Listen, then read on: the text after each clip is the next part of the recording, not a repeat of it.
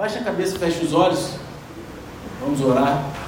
Senhor Deus Pai, te convidamos a tomar o teu lugar de honra aqui nessa reunião, que o Senhor possa nos conduzir, Pai, com a mente cativa a Ti nesse instante, que possamos, Senhor, estar ligados contigo, ouvindo a Tua voz, que pela Tua misericórdia o Senhor vai proferir através dos meus lábios, Pai, que essas palavras venham encontrar, Senhor, o solo fértil no coração dos Teus filhos e assim frutificar, venha gerar frutos que permaneçam, Pai, em nome de Jesus, Pai. Pai, eu te peço que haja cura, libertação, conversão, mas não permita que teus filhos saiam da mesma forma que entraram aqui hoje.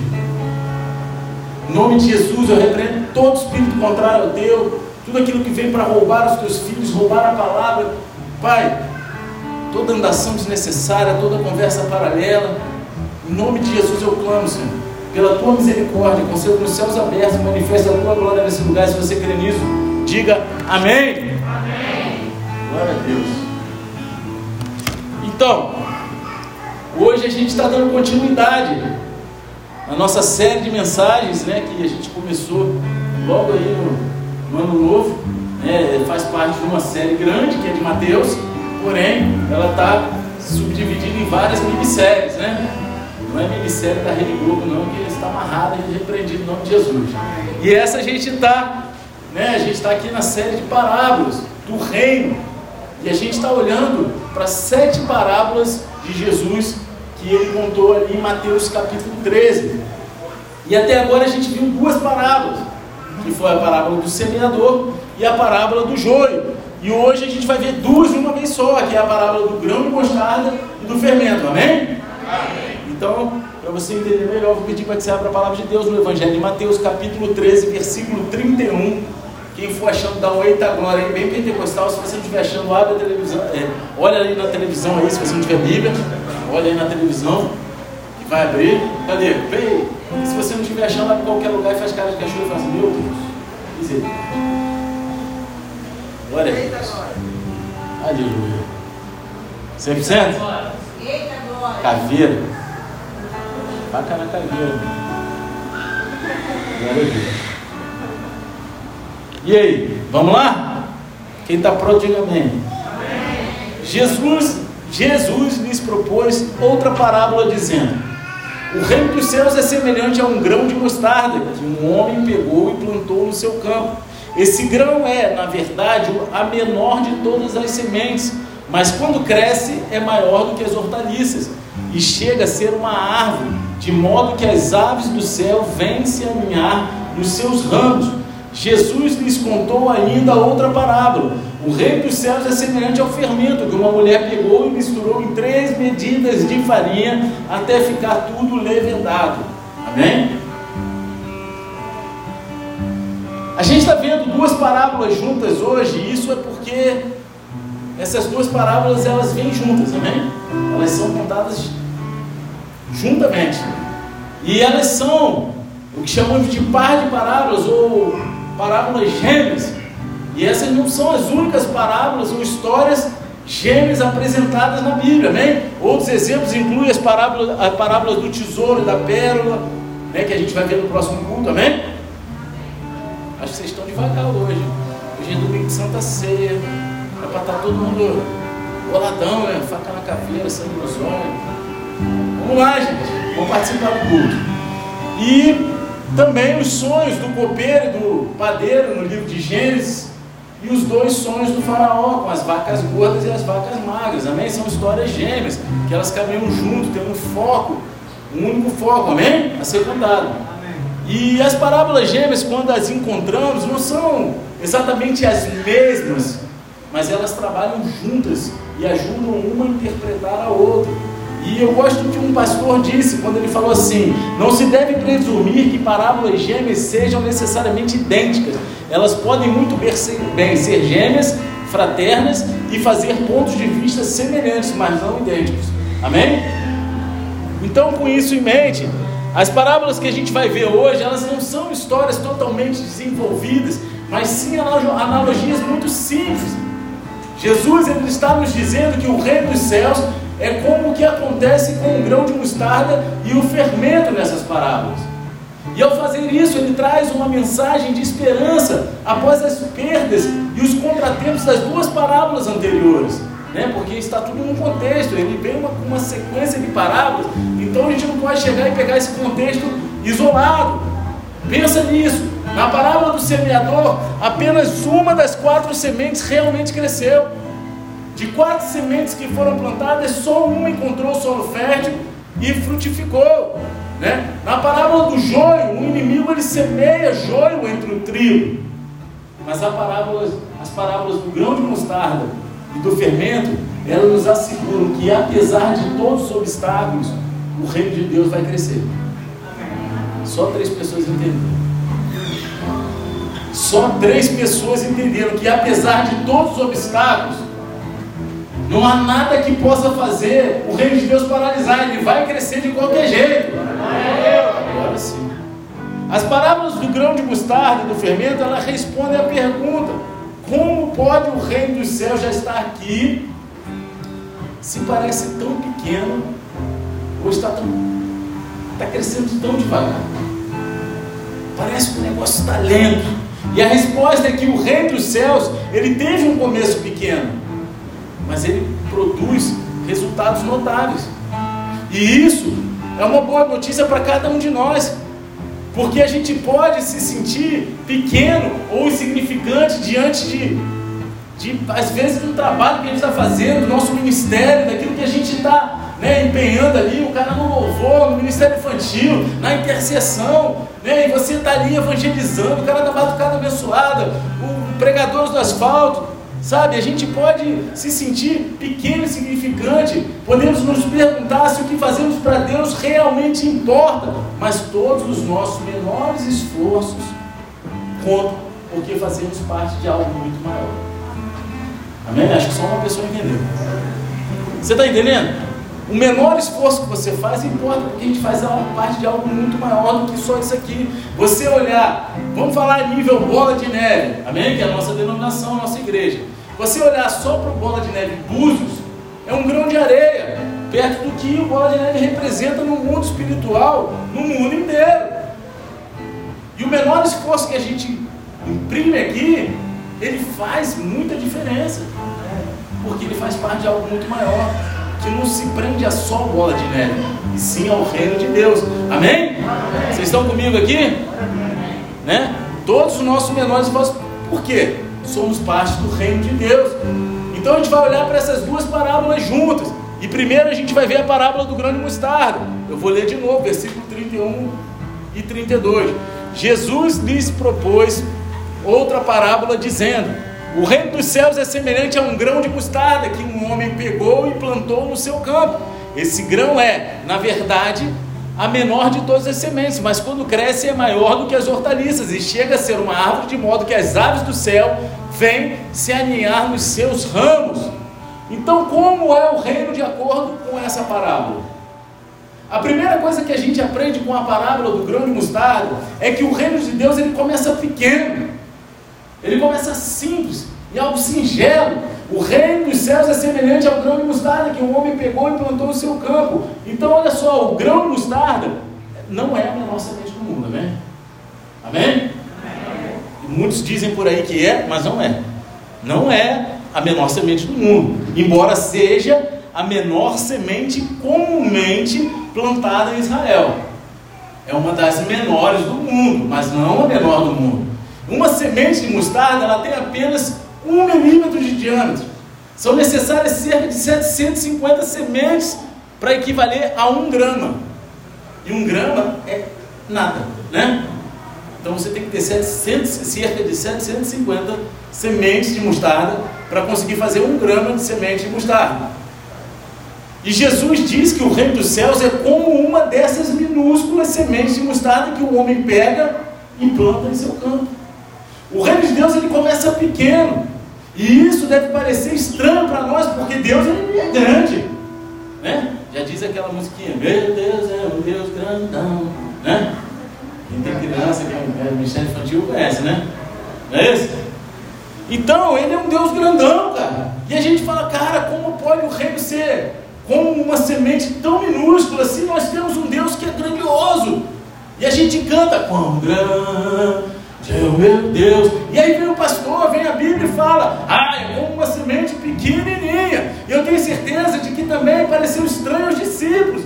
Quando eles ouviram isso, eles falar, como? O cara vem falando aqui que ele é o próprio reino. Ele vem que traz o reino e depois ele fala que o reino é pequenininho, minúsculo. Jesus estava proclamando que o reino de Deus havia chegado. Isso deve ser algo grande, né? O reino de Deus chegou. Mas eles olham ao redor e o que eles veem? Apenas Jesus Cristo viajando e ensinando as pessoas. É chegado o reino de Deus. Cadê?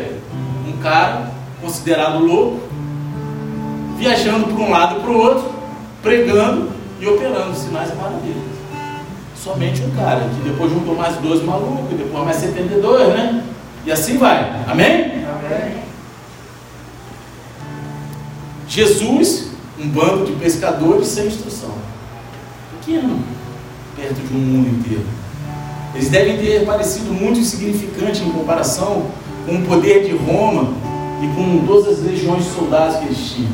Imagina aqueles singelos homens, aquelas singelas criaturas que não eram doutos, muitos deviam ter dificuldade até nas, na, em, na sua comunicação, né? porque eles eram pessoas rudes da época, não eram pessoas estudadas, cultas. E aí talvez você pense aí, né? Você tenha vindo para cá, ou durante a tua vida você deve pensar assim, pô, eu não represento nada no reino de Deus, porque tem pessoas muito mais estudadas do que eu, pessoas muito mais capacitadas, meu querido. Né? É algo que não está escrito na Bíblia dessa forma, mas é uma verdade espiritual. É Deus não escolhe os capacitados, mas Ele capacita os escolhidos. E isso é uma verdade espiritual.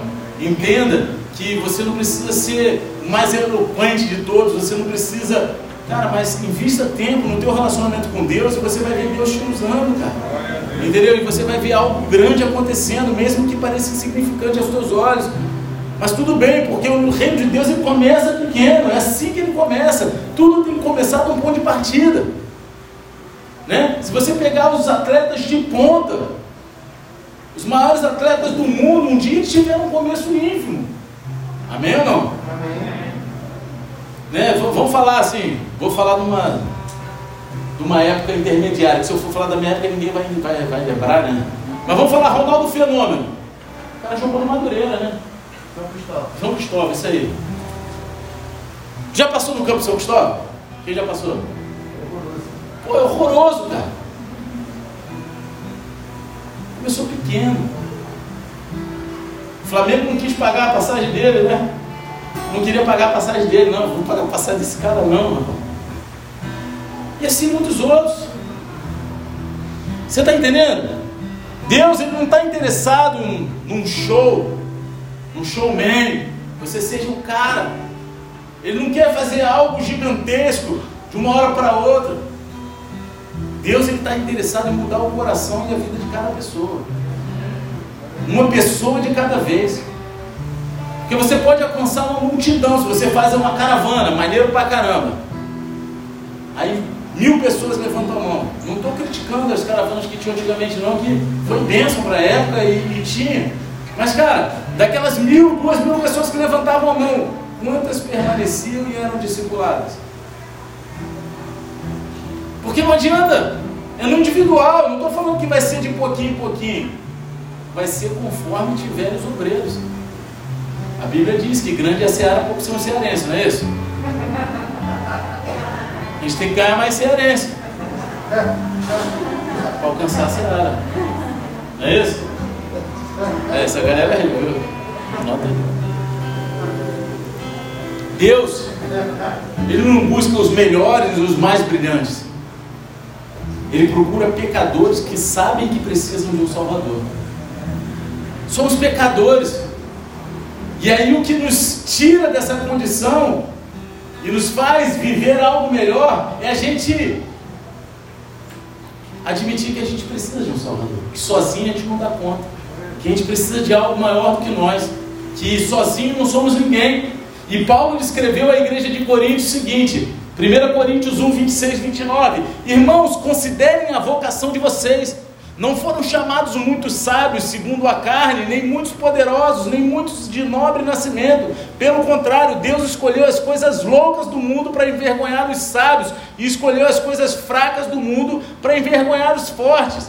E Deus escolheu as coisas humildes do mundo e as desprezadas e aquelas que não são, para reduzir a nada as que são, a fim de que ninguém se glorie na presença de Deus. Meu irmão, olha um para o lado aí, olha para o teu lado aí, quem está ao teu lado. Agora olha para aquele, aquele vidro ali que é um espelho, né? Tu se acha alguém?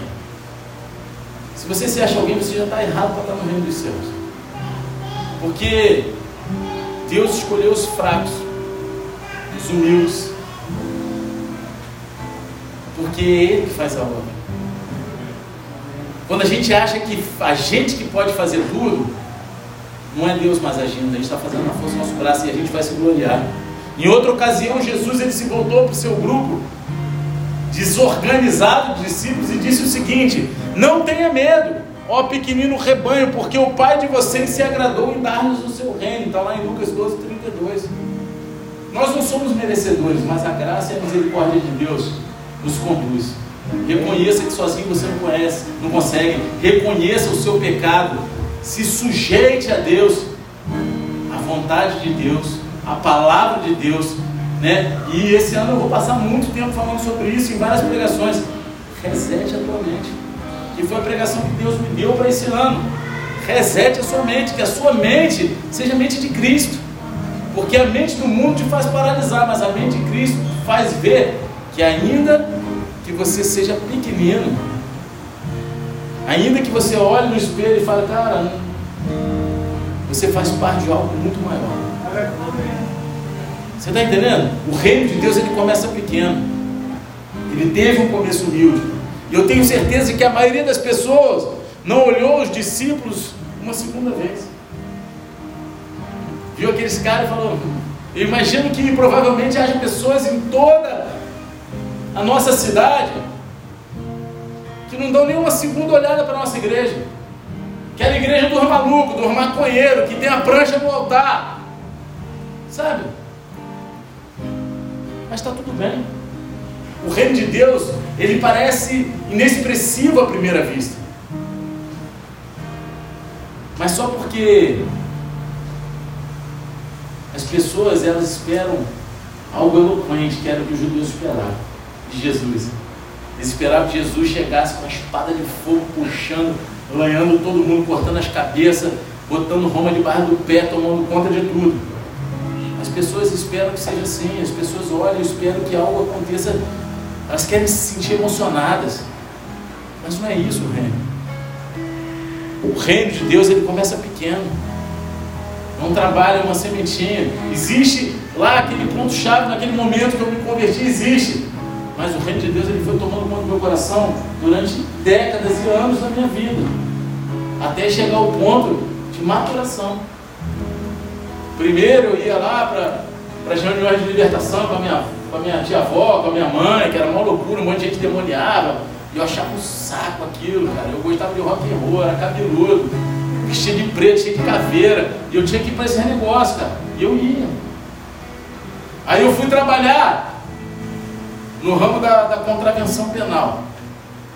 Né? Trabalhar no jogo do bicho. Aí, só que, vou falar isso não, daqui a pouco ele vai, vai dar cadeia. Aí tinha um cara, tinha um cara lá que trabalhava na empresa lá, que tinha uma empresa que funcionava de verdade, amém? Vocês estão me entendendo? E o cara trabalhava nessa empresa de carteira assinada, o cara era de uma igreja, que a pastora até trabalhou lá como jornalista. Pô, o cara, sexta-feira, todo mundo doido, não sei o que, ele me arrancava da doideira para me levar no culto de libertação. Culto de carrega, sei lá era, culto que é, na você trabalhou lá de libertação, né? Descarrega é outra, né? É culto de libertação. Eu tenho a Bíblia que eu ganhei do pastor de lá até hoje, cara. Foi uma sementinha, começou pequeno. E às vezes eu largava sexta-feira da doideira, com tudo pago, meu. Imagina, o cara que está no mundo gosta da cerveja, tudo pago, largar aquilo, eu ia. Cara, queria encontrar esse cara para poder agradecer ele, porque eu sei que ele semeou na minha vida. E tantas outras pessoas, até chegar ao ponto certo. Até chegar ao momento certo. O reino de Deus ele começa pequeno. Ele não começa de uma vez. Não pense que você vai entrar por aquela porta cheio de dívidas, cheio de problema, cheio de mazela, cheio de demônio. E aí, como num passo de mágica, as coisas vão acontecer. Não, meu querido, o reino dos céus é conquistado à força. Eu falei aqui na pregação do ano novo, cara, você tem que conquistar. Deus ele libera uma promessa, mas a promessa está lá para você conquistar.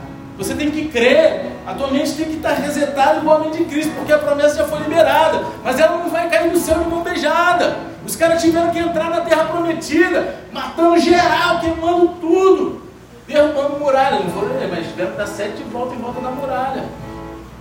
Tocar chofar igual um doido. Pai, faz a tua parte, meu irmão. Uma hora o negócio começa pequenininho, mas ele cresce. E a segunda parte da parábola, o reino de Deus ele pode começar pequeno, mas ele vai crescer e se tornar surpreendentemente grande. Mateus 13,32. Esse grão é, na verdade, a menor de todas as sementes, mas quando cresce, é maior do que as hortaliças, chega a ser uma árvore, de modo que as árvores do, aves do céu vêm se alinhar em seus ramos. Ele é pequeno, ele é insignificante, mas ele vai crescendo, ele torna uma proporção. Meu querido, essa imagem de uma árvore com os pássaros voando em seus galhos é uma imagem comum do reino no Antigo Testamento. Você vê isso em Ezequiel 17, 23, 31, 6, Daniel 4, 12. Então, assim, o grão de mostarda ele é muito pequeno, mas ele se torna uma planta muito grande. E é por isso que Jesus usou nessa parábola. O reino de Deus ele começa pequeno, mas ele vai crescer e se tornar surpreendentemente grande. Assim como ele quer fazer através da tua vida, na tua cidade, na tua rua, no teu trabalho, Começa pequeno, cara. Eu ia contar uma história aqui, mas eu já contei milhões de vezes, então acho que não vale a pena hoje, dia de Santa Ceia, pastora até. Então, então posso contar? Ela deixou, ela deixou. Cara, lá onde eu trabalhava no Rio de Janeiro, eu comecei a fazer uma célula. Na verdade, eu não comecei a fazer. Como é que surgiu isso? Primeiro, quando eu me converti, o pessoal me tratava mal. É, isso aí não vai durar muito tempo não, conheço ele, chega aqui doidão, mulherengo, maluco, bêbado, vai dar em nada. Depois eles começaram a falar, ih rapaz, esse negócio está durando demais. Daqui a pouco, eles começaram a respeitar. Chegava, eles paravam de falar palavrão, eles mudavam o assunto. Amém. Daqui a pouco, ora pela minha vida, ora você que os caras macumbeiros, de tudo quanto é coisa, mas na hora que o caldo entornava, pedia socorro para quem? Para mim, ora lá por mim. Até que um dia um cara chegou para mim, pô, cara, você ensina chega, porque eu chegava, era o primeiro a chegar no cartório, né? Primeira vez o segundo, né? Tinha um cara que disputava comigo. Eu que fazia o café para todo mundo lá. E aí, tinha um cara que começou a chegar lá, ele gostava de desenrolar comigo, que o cara era de Ribeirão, estava no samba, né? E ele gostava de desenrolar comigo. E aí um dia ele falou assim: pô, cara, você vem sempre, troca uma ideia, fala comigo. Aí o outro lá também, pô, você conhece. Pô, não tem como a gente fazer esse negócio aí. Né? Uma vez por semana gente se reunia, orar, fazer as paradas. E eu comecei a fazer uma reunião lá.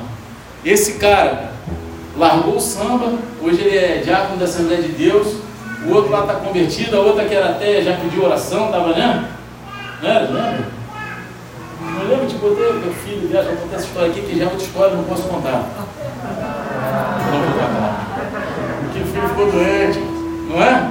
Então, cara, a gente deixou um legado, ele começou pequenininho, algo que parecia não dar em nada, mas deixou um legado lá. Pessoas se converteram, pessoas estão firmes, e outras sementes, e outros frutos estão dando através dessas sementes que foram semeadas lá atrás. A gente no começo a gente não vê, mas ele se torna grande, até que foge ao nosso controle, porque não está no nosso controle. Se a gente acha que é o cara que a gente que faz está lascado, quem faz é Deus. Faz a tua parte, cara. Amém? Amém? E então Jesus diz algo muito parecido lá na, com a parábola do, do fermento. Ele vem com a parábola do fermento e diz algo muito parecido, que ele fala o seguinte: Jesus nos contou ainda outra parábola. O reino dos céus é semelhante ao fermento, que uma mulher pegou e misturou em três medidas de farinha até ficar tudo levedado. E algumas pessoas acham que essa parábola é confusa porque o fermento ele é frequentemente usado num sentido negativo na Bíblia, né? como um símbolo de pecado ou hipocrisia. A gente vê isso em Mateus 16, 6, 1 Coríntios 5, 6, 7. Só que, no entanto, Também há usos positivos do fermento na Bíblia. Você vê isso em Levítico 7, 13, 23, eh, capítulo 23, versículo 15 ao 18. E o mesmo símbolo ele pode ser usado de diferentes maneiras na Escritura. Né? Então ele foi usado como um exemplo bom aqui. Por exemplo, um símbolo de leão é usado nas Escrituras para representar Satanás e Jesus. Não é? Não está na Bíblia lá que o diabo é como um leão que ruge ao redor? E aí Jesus ele não é o leão? Você está entendendo o que eu estou te falando? E assim, embora algumas pessoas interpretem essa parábola de forma negativa, eu acredito que o fermento é um símbolo positivo nessa parábola. Porque lembre-se que essa parábola é gêmea da parábola do grande mostarda. Ela caminha junto. Ela tem uma visão que joga para o mesmo lugar, é a mesma visão profética, o que significa que as duas têm a ver com a mesma coisa. E ambas as parábolas, Jesus está nos ensinando sobre o surpreendentemente crescimento do reino de Deus. E assim, com a parábola do grão de mostarda, nos ensina que o reino de Deus ele começa pequeno, a parábola do fermento nos ensina que o reino de Deus ele permanece oculto no início. Só olhar a primeira parte do versículo 33 comigo agora. O reino dos céus é semelhante ao fermento que uma mulher pegou e misturou três medidas de farinha. Três medidas de farinha era uma quantidade comum usada para fazer pão naquela época. Né? Assim, se você pesquisar, você vai ver que é, três medidas de farinha, é a quantidade certa lá que eles faziam o pão. E é a mesma quantidade que foi usada no Antigo Testamento por Sara, por Gideão, por Ana, né? E que eles estavam fazendo pão. Você vai ver isso em Gênesis 18, 6, Juízes 6, 19, 1 Samuel 1, 24. E ainda é uma grande quantidade. E daria pão para cerca de 100 pessoas, ou o suficiente para alimentar a família e serve por vários dias. Né? Então é uma quantidade boa de farinha. O importante sobre o fermento nessa parábola é que ele é uma quantidade tão pequena em comparação com a farinha e que permanece oculta no início. Se você joga o fermento na farinha, quem já trabalhou em padaria aqui? Quem trabalha em padaria? Você já viu como é que é? Que sova lá, você joga o fermento e de repente some. Você não vê, tá só a farinha lá, não é isso? Amém? Hoje tem fermento biológico em pó. Mais doido ainda. Antigamente, né? Pan, até pouco tempo atrás era aquele tabletão, né? Aí tinha que misturar. Mas, pô, tu joga o fermento biológico em pó lá, mistura na farinha e ainda fica seco. Aí vamos botar aqui, naquela época era uma olhadinha, misturava e ficava, quando olhava, era farinha solada, né? Que tu amassou. Amém? Ainda é uma grande quantidade. Mas está lá. O fermento, ele é uma quantidade ínfima em comparação com a farinha. E você não pode ver o fermento na farinha logo de cara. Mas ele ainda está lá. Você não enxerga o fermento, mas ele está lá. E é o fermento que dá ao pão o potencial de crescer. É o fermento que traz a capacidade daquela farinha crescer e se transformar em pão. Então esse é o significado da primeira parte da parábola do fermento. O reino de Deus ele permanece oculto no início muitas vezes. Ele está ali as pessoas não estão vendo. Às vezes ninguém está vendo você fazer a obra. Ninguém está vendo você fazer, mas Deus está vendo. Você está entendendo? E a segunda parte da parábola, assim como houve uma segunda parte na parábola do grão de mostarda, diz lá que o reino de Deus ele permanece oculto no início, mas ele vai se espalhar por toda a terra. Glória a Deus. Entendeu? Você não pode ser oculto por resto da vida, meu querido. Uma hora Deus ele vai te tirar do oculto e vai te jogar para expandir. Você está entendendo? Tem uma hora que não tem como. Quando a massa começa a crescer, o caldo entorna. Né? Já, já, já, já sovou a massa? Já botou? Fermenta, aí tu põe ela para descansar, daqui a pouco o bagulho está grandão, né? Aí tu, se tu corta, sova mais um pouco, corta em dois, três pedaços, daqui a pouco tem mais dois, três pedaços gigantão, não é assim que funciona? Eu sei porque eu já fiz umas pizzas, né? Antigamente fazia pão, pizza, né? Hoje em dia, tudo para ganhar valor. Igual peixe, né? Para ganhar pela boca. Não foi, irmão? Chegava nas como era pão de frango catupiry, rondelli de ricota com nozes. Ih, vai falar, né? No outro dia eu fiz rondelli de novo. Não ficou bom? Não perdi o jeito não. Então, no restante do versículo 33, assim, o reino dos céus é semelhante ao fermento que uma mulher. pegou e misturou três medidas de farinha até ficar tudo levedado. Isso lembra um antigo programa de televisão, que eu não vou falar qual é, porque senão vocês vão zoar. Na verdade, eu não me lembro qual dos dois, mas tem a ver com. Não, não vou falar, não, senão vocês vão zoar. É muito antigo. Ninguém quer saber, tá vendo? Vocês não querem saber a minha idade, vocês vão se decepcionar. Que esse não é da minha época, não, eu vi no YouTube, mas é da época, acho que do Vitor, do, do senhor Roberto. Não sei se era Jerry Lewis ou era Love Lucy. Vocês lembram desse programa, não lembra? Lembra lá da tua época também não, né? Isso é muito antigo, né? Isso aí, rapaz.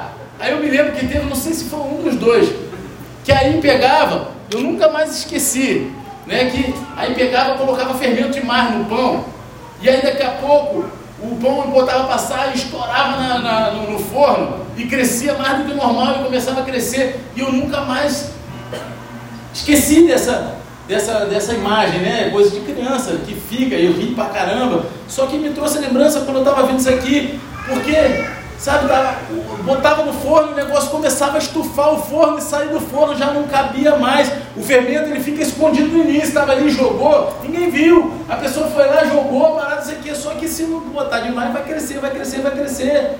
Né? Está trabalhando no pão lá no curso e ninguém vê, está lá fazendo um trabalhinho. Meu querido, quando vai trabalhar para Deus, não quero se mostrar para todo mundo, não. Vai lá e faz o teu trabalho. Entendeu? Eu falei aqui no outro dia, o irmão ali, o Lourinho, não estava aqui, o Lourinho Pivete está na moda, né, meu irmão? Vou pintar meu cabelo também. Lembra do Lourinho Pivete? Não, Lourinho. Fala aí. Como? É o quê? Lourinho Nicolas? Quê? Não entendi nada. Mas... Ah, não pode confundir, não tem diferença, tá bom. Mas aí o cara com lourinho ali, benção pra caramba. Eu fui no posto, eu contei a história do posto, né? Aí um tava aqui, que é o Nick, o outro é o Rodrigo. Tá? Aí o cara falou, não, já tem uns caras que estão pregando para mim o evangelho aqui, ó, já me chamou para a igreja. Um, um doirinho da moto ali do iFood e o outro. O outro.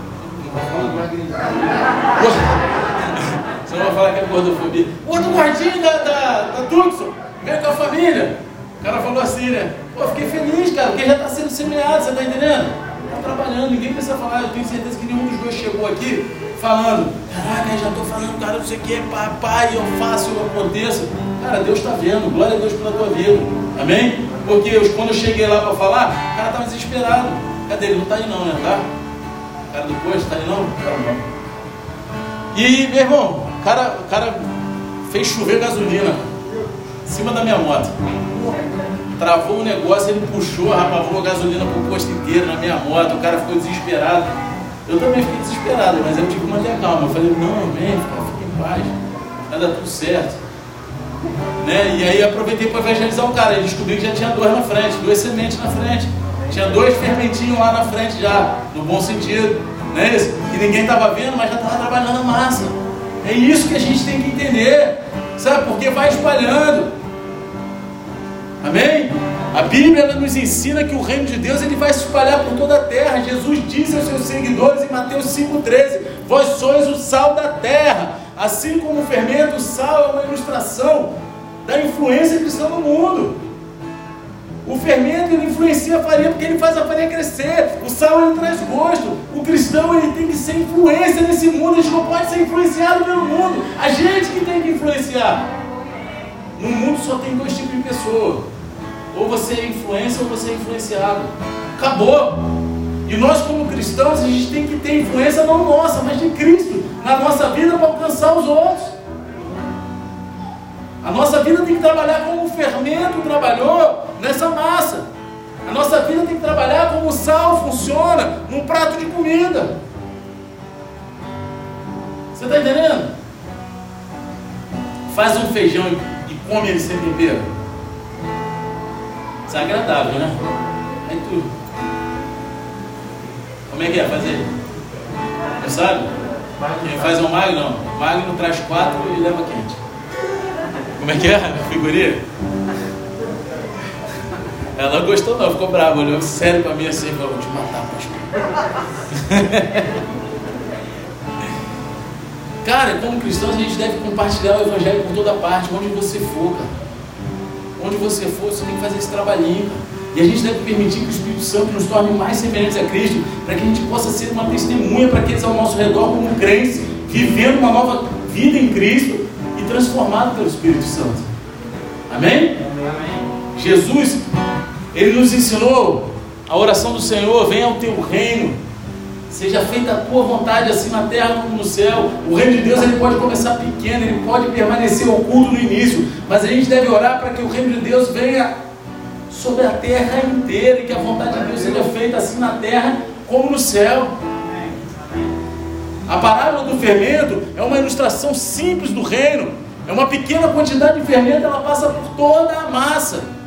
Se você não misturar o fermento em toda a massa, a massa fica estranha, fica, fica podre, fica estragada, não presta, não cresce direito. Amém? Da mesma forma, o reino de Deus ele permanece oculto no início, mas ele vai se espalhar de uma forma ou de outra por toda a terra. Não vai ter jeito, meu irmão. Ninguém se, ninguém se cura, meu irmão. Só uma pessoa gostou disso. Só uma pessoa ficou feliz. Vocês estão entendendo? Nossa maior alegria deve ser propagar o reino de Deus. Deve ser semear as sementes que são invisíveis. Uma vez eu escutei, cara, eu nunca mais esqueci, eu vou contar a história, não, que eu já contei milhões de vezes aqui. Assim, eu, eu sempre fui muito discreto na igreja, né? Fazia as coisas, fazia de tudo, mas não ficava, né, dando rebuliço, né? Não é? É assim ou não? Não sei se é assim. Assistência social, sempre gostei muito de fazer assistência social. Estava em tudo quanto é coisa que podia estar na igreja, eu estava. E aí uma das últimas coisas que eu fiz na igreja da Barra antes de vir para cá foi dar um testemunho. Porque eu trabalhava em cartório, chegou um cara, já contei essa história aqui. E aí o cara estava com um documento lá há anos e anos e anos que não dava jeito. O pessoal, parece que o pessoal que pegou o documento antes de mim ficava criando dificuldade para vender facilidade. Né? Não, não vou dizer que é uma verdade, mas é o que parecia. E aí quando caiu na minha mão, eu vi que o pessoal gostou muito. E eu peguei de cara, botei um monte de exigência e, e, falei, deixei anotado na, na capa do estudo, falei, ó, quando o cara chegar, manda me procurar. E o cara me procurou, eu falei, cara, você vai fazer tudo do jeito que está escrito aqui, você vai lá e faz isso, vai lá e faz aquilo, vai lá e sei que, não sei o que lá, que eu vou registrar o teu documento. Ele não acredita, eu falei, vou, cara, vai lá e faz isso que eu dou um jeito aqui. Tudo na legalidade, tudo do jeito que tinha que ser. E aí, quando o documento já estava para registro, com data marcada para ficar pronto, ele foi lá e falou, cara, é, que horas é o teu almoço? Eu falei, o que tu quer comigo? Rapaz, sou casado. Aí ele, não, cara, você não está entendendo. Eu quero pagar o teu almoço. Eu falei, não, eu trago marmita. Ele, não, cara, eu quero, pô, quero te, te, te dar uma gratificação aí. Eu falei, cara, você não tem que me dar nada. Meu trabalho é esse, minha obrigação é essa, é te, te ajudar a você conseguir registrar o teu documento. É eu te botar exigência de forma que você consiga registrar e não criar dificuldade. Pô, mas eu estou há anos aqui tentando e nunca fizeram isso por mim. Pô, cara, eu tenho que te abençoar de alguma maneira. Eu falei, cara, faz o seguinte, cara. Eu tenho certeza que você está pensando em me dar dinheiro. Você desce aqui embaixo, aí na, perto, lá tinha uma reunião que era uma congregação batista. Eu falei, você entra ali na primeira igreja evangélica que tem ali, tem outra igreja, sei lá, que você quiser, entra e bota todo o dinheiro no gasofilaço, que lá vai ter sempre um uso. Outro é crente, né? Eu falei, falei, sou evangélica, sou cristão, sou homem de Deus. Aí ele falou assim, pô, só podia ser, minha mulher é, eu também ia, e não sei o quê. Cara, eu sou dono de uma loja de material de construção, o cara já, já foi jogador de futebol conhecido, do, do melhor time do mundo, né? Eu não sabia quem ele era porque ele jogou na época do, do Zico. E aí logo foi mandado para fora do Brasil, né? E aí ele falou, cara, eu então vou fazer o seguinte, eu quero abençoar a tua igreja. Você está precisando de obra, você está precisando de alguma coisa lá? Eu falei, cara, você está precisando de tudo, a gente estava se mudando para cá, né? A gente estava vindo para cá, abrindo a igreja aqui. E a gente chegou, o cara deu não sei quantos metros quadrados de piso, tinta, massa, e a gente pode usar, né? Aquelas obras que a gente fez, quantas massas, tintas, outro piso, mandei para a igreja de São Gonçalo. Sabe? A gente abençoou, cara. Porque eu não recebi propina, eu dei por de Deus, eu fui dar esse testemunho lá. E aí o pastor Davi, na época não era pastor, acho que era presbítero, né? Ele chegou e ele falou de tudo, ele falou assim, cara, sabe que é maneiro olhar para a tua vida? Porque eu tenho certeza que assim como eu, Deus sempre viu, mas poucas pessoas perceberam o quanto você sempre trabalhou no reino. Você sempre fez calado, você nunca quis fazer para as pessoas verem, aparecer. Não estou falando para me vangloriar, não. Eu estou falando para te incentivar. Cara, você não precisa fazer para o pastor ver, você não precisa fazer para o presbítero ver, você não precisa fazer para ninguém ver, porque Deus ele está vendo. E a hora certa de levantar para alguma coisa, Deus vai botar no coração da tua liderança e acabou-se. Você está entendendo? Foi isso que aconteceu ali. Eu sempre fui, tive o maior prazer de fazer a obra, você não estava nem aí. E o Nick, que era daquela época lá na igreja, a gente sabe, a galera fazia muito para aparecer, não gostava de fazer? Queria mostrar. Cara, não queira mostrar. Deus está vendo, cara. Tudo que a gente faz o tempo todo, Deus está ali. E o que importa é isso, a gente fazendo oculto. Porque o reino de Deus ele permanece oculto até que não consiga mais esconder, meu irmão. É igual o fermento na farinha. Você põe lá, ele está escondidinho. Mas chega a hora que não dá para. Não olhar para a farinha e falar, será que tem fermento? Pô, cara, tu vai ver ela gigante, crescendo pra caramba. Não vai ter jeito. Você está entendendo? A gente pode ver isso na propagação mundial do Evangelho. O cristianismo começou com 12 discípulos comuns seguindo Jesus ao redor de um pedaço, sabe, de um pequeno pedaço de terra no Oriente Médio. E agora cresceu para adentrar em todos os países, em todos os continentes da terra. Ainda existem alguns grupos de pessoas não alcançadas em muitos desses países, amém? Tem até um, um aplicativo, se você gosta de orar por missões, tem um aplicativo que é povos não alcançados, alguma coisa assim. Depois eu até vejo aqui e compartilho, se vocês quiserem se comprometer a estar lá orando por povos não alcançados. Você está lá, né? Descobriu como que o pastor Beto, lembra? A gente estava junto, né? Quando Cara, o cara ama missão. Não tem como ir lá e conversar com o cara e sair de lá apaixonado por missão. Tu quer ir pro Irã, sai de lá querendo ir pro Irã. No aeroporto, comprar passagem pro Irã, chorando. O cara é missionário, tá na veia, né? E ele fala aqui, cara, e, e, e tipo assim, começou pequenininho, com 12 discípulos, e hoje está em todos os países. Tem alguns povos que não foram alcançados? Tem, mas em todo lugar já se pregou o Evangelho. Né? O Evangelho ele continua a ser divulgado e o reino de Deus ele continua a crescer. Se ao menos os discípulos eles pudessem ver a igreja hoje, quão longe o, o Evangelho foi desde que aqueles pequenos começos, lá dois mil anos atrás, imagina se eles pudessem ver hoje. Olhar e falar assim, caraca, a gente fez parte disso. Sabe? Eu fico feliz quando eu volto lá na Barra da Tijuca e vejo aquilo lá, aquela obra que não é minha, não é de homens, é de Deus. E falo assim, cara, eu fiz parte disso aqui lá no início, ela que, pastora que não tinha bola de neve no Rio de Janeiro, ela ia numa reunião, numa tenda de palha na praia em Niterói né, na beira da praia, não era isso? Na casa do irmão. Na casa de um irmão que era perto da praia, na tenda de palha. Era essa reunião que tinha. E se revezava um monte de gente de São Paulo que vinha para cá. E aí hoje olhar, cara, são mais de 30 igrejas espalhadas no Rio de Janeiro. E você falar, cara, eu fiz parte, eu semeei nisso aqui, eu tive junto, eu paguei o preço junto. Quando um monte de gente pulou do barco, eu estava lá no barco. Quando tinha gente querendo pular, estava pegando a mão no outro. Os discípulos foram esses. Foram esses 12 que estavam lá, podiam não estar parecendo que estava fazendo efeito nenhum, mas se eles pudessem ver isso hoje, eu acredito que eles podem ver isso. Eu acredito que eles podem ver, né? E lá eles estão felizes por isso. Eles estão louvando Deus nesse momento, enquanto o reino continua se expandindo. Enquanto o reino continua expandindo, eles estão louvando a Deus lá, na eternidade. E Mateus ele encerra para acabar, amém? Hoje é dia de Santa Ceia. Eu sei que vocês estão pensando nas filas, na pizza, né? Vocês estão lá, tudo doido para comer, né? Um manto, né? Glória a Deus. E Mateus ele encerra essas parábolas gêmeas com mais dois pensamentos sobre Jesus ensinando as multidões com parábolas. Primeiro, ele enfatiza mais uma vez como Jesus usou histórias simples para ensinar sobre o reino. Jesus ele disse todas essas coisas as multidões por parábolas e sem parábolas nada lhes dizia. Mateus 13, 34. Jesus, ele adorava ensinar por meio de parábolas, e pelo menos nessa ocasião, ele não disse nada à multidão sem usar parábola. O tempo todo que ele conversou com a multidão aqui no capítulo 13, ele estava ensinando por parábolas.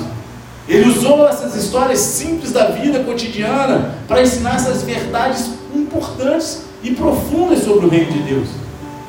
Nem todos entenderam o que Jesus estava falando naquela época, incluindo seus próprios discípulos. Né? Ele teve até que explicar as parábolas para eles mais tarde.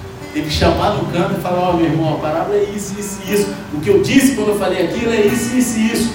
Só que não importa. As parábolas elas ficaram na, na sua cabeça e fizeram você pensar e refletir sobre o que Jesus estava ensinando sobre o reino. É isso que importa. As parábolas estão entrando na cabeça, assim foi na cabeça dos discípulos. Jesus ele ensinou as multidões com parábolas e ao fazê-lo ele também cumpriu as profecias do Antigo Testamento. Mateus 13,35 fala: Isso aconteceu para se cumprir o que foi dito por meio do profeta. Abrirei a minha boca em parábolas, publicarei coisas ocultas desde a criação do mundo. Mateus está citando aqui Salmo 78, 2. Salmo 78, 2. Vamos lá, eu não, não, não copiei e colhei aqui. Não, tá, vai fazer igual o apóstolo Issan. Ele tem um primogênito que lê a Bíblia, o cara fica com o microfone, aí ele cita, o cara vai lá ler. Vou fazer isso aqui também, cara. Aí. Será que funciona? Hein? Salmo 78, 2. Vamos lá. Abrirei a minha boca numa parábola, proporei enigmas da antiguidade. É o que está escrito em Salmo 78, 2. Jesus ele, ensinou as pessoas com parábolas em cumprimento das profecias do Antigo Testamento. Jesus ele estava ensinando coisas ocultas da criação do mundo. Nas parábolas, Jesus ele revela coisas sobre o reino de Deus que ninguém entendia antes. Ele chegou trazendo a novidade do reino de Deus, as boas novas, o Evangelho, não admira que devamos ler essas parábolas e nos maravilhar naquilo que está sendo falado ali, mesmo que pareça tão simples, algo sem importância. Você quer saber como é o reino de Deus? Quem quer saber aqui? Glória a Deus. Leia as, as parábolas de Jesus sobre o reino. Você quer saber dele?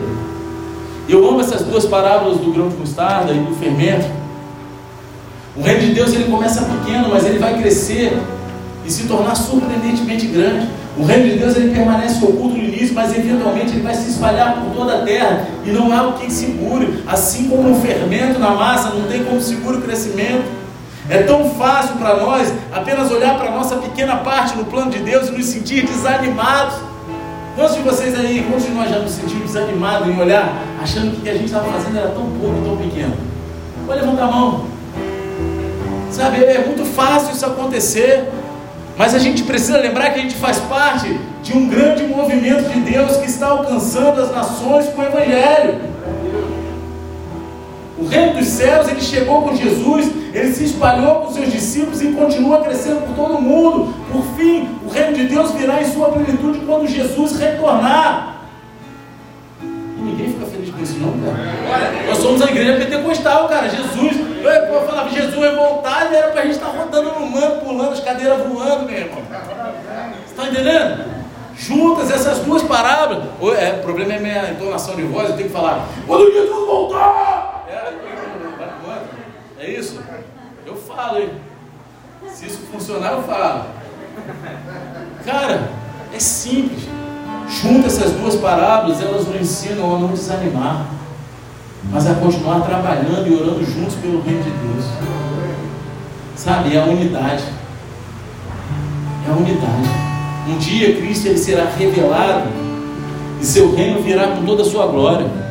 Tudo que está errado vai ser corrigido e toda maldade e mal serão julgados. Cada joelho se dobrará e cada língua confessará que Jesus Cristo é o Senhor para a glória de Deus Pai. E quando fala toda língua, todo joelho, todo joelho se dobrará e toda língua, é todo, até dos pecadores. Por quê? Aqueles que vão para o inferno vão ter que se ajoelhar diante da, da plenitude de Deus, dos grandes julgamentos e reconhecer, cara, eu tinha que ter feito isso em vida, agora eu vou para o inferno. Todo joelho se dobrará e toda língua confessará que Ele é o Senhor mesmo que tardiamente. Você está entendendo? Amém. Isso é algo que me deixa assim, muitas vezes preocupado. Porque todo joelho se dobrará e toda língua confessará.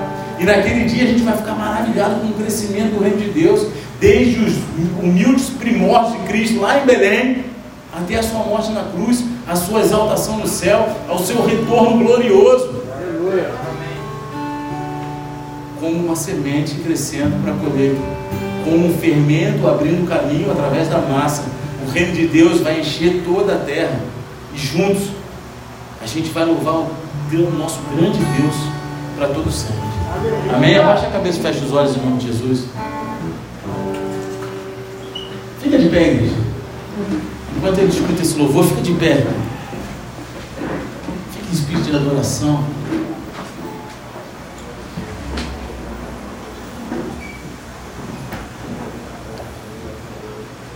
Quero fazer a primeira oração hoje. É com você. Que entrou aqui pela primeira vez hoje. Você já tem vindo aqui ou frequentado alguma outra igreja. Mas essa noite você entendeu que você, primeiro de tudo, precisa entregar a tua vida para Jesus. Confessar com os teus lábios e crer com o teu coração que Jesus Cristo é o teu Senhor e Salvador. Você precisa reconhecer isso. Você precisa desse Salvador. Se você quer entregar a tua vida para Jesus hoje, coloca a tua mão no teu coração. Você quer fazer parte da família de Cristo, reconhecer que Ele é o único capaz de conduzir salvo até a eternidade. Coloca a tua mão no teu coração e repita essa oração comigo. Pai, me perdoa todo o tempo que andei longe de Ti. Mas essa noite, eu entrego meu coração no Teu altar e reconheço que Jesus Cristo, aquele que morreu na cruz por mim e ao terceiro dia ressuscitou, é o meu único e suficiente Senhor e Salvador. Pai, escreve meu nome no livro da vida e me conduza até a eternidade. Em nome de Jesus. Amém e amém. Continua com a mão teu coração, Senhor Deus Pai, apresenta essas vidas no teu altar. São filhos e filhos se arrepender, entregar seus corações a Ti, confessar os lábios, Senhor, para a salvação. Pai, que eles venham crer de todo o coração nessa salvação, Pai. Que eles possam viver a Tua vontade, debaixo da Tua palavra, Senhor, com base no Teu amor, Pai, nos Teus ensinamentos até o grande dia. Coloca os Teus anjos acampados ao redor deles, Senhor. Não permita que eles venham desviar nem para a direita nem para a esquerda, mas que eles possam seguir reto nos Teus caminhos até o grande dia. Pai, eu clamo a Ti, que eles possam sentir um para a Tua igreja, que é o Teu corpo, Pai. E dizer como Paulo disse no final, combati o bom combate, acabei a carreira com a minha fé, em nome de Jesus. Amém e amém. Glória a Deus, amém Jesus. Vou fazer uma oração. Continue com os olhos fechados. E essa oração é que você que entrou aqui. E muitas vezes você parece que você precisa fazer um esforço tremendo para que as pessoas ouçam palavra de Deus através do valor. Parece que não está fazendo efeito, parece que isso tem gerado um cansaço, um enfado. Você muitas vezes se questiona, pai, eu estou no caminho certo. Meu querido, eu quero dizer o seguinte, é um passo de cada vez. Deus ele conhece o teu coração. Não paralise, você precisa que todos vejam.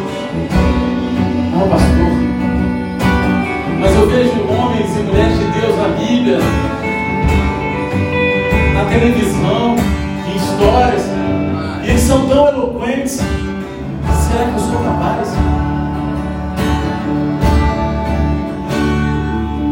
Eu quero dizer o seguinte: não despreze os pequenos começos. Valorize. Valorize cada vida que Deus colocar no teu caminho. Valorize cada ensinamento. Valorize a célula que está no início, que tem poucas vidas. Valorize. Porque Deus, Ele nos chama a ser fiel no pouco e assim Ele colocará a gente no muito. Ser fiel no pouco, Deus te colocará no muito. Comece com fermento. As pessoas não veem. Talvez você mesmo não esteja vendo. Mas se você está fazendo com foco em Deus, não para homens, mas para Deus, permaneça. E se essa palavra for com você, você sabe que é com você que Deus está falando. Sabe o que vou agora em nome de Jesus? Porque Deus é está operando através da tua vida, Ele vai continuar operar. Não paralise. O inimigo ele quer botar na tua cabeça que não está fazendo efeito. Mas Deus está falando essa noite para você. E Ele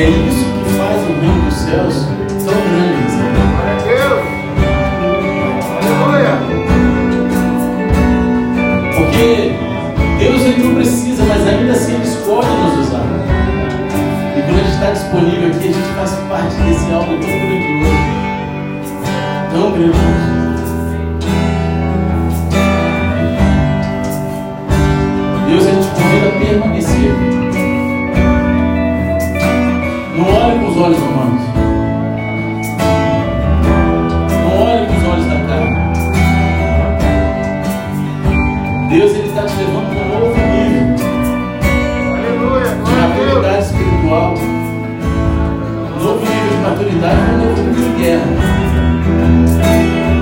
Entenda. Deus ele nos chama a permanecer.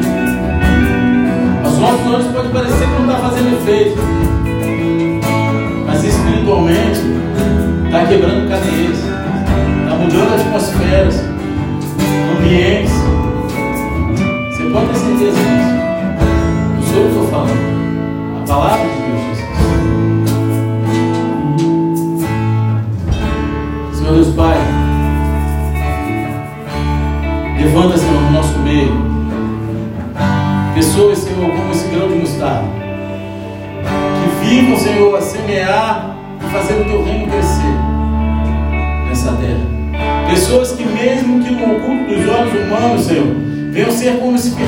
farinha, Pai.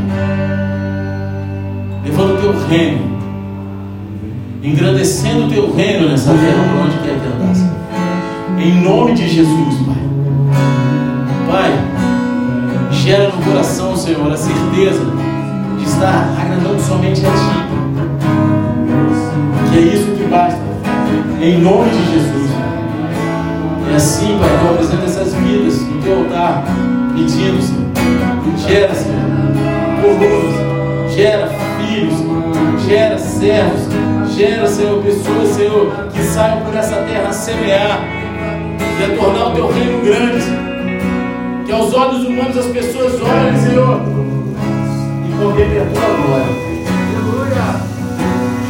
Em nome de Jesus. Se você recebeu essa oração, você crê nisso, aplauda Jesus no coração. Aleluia.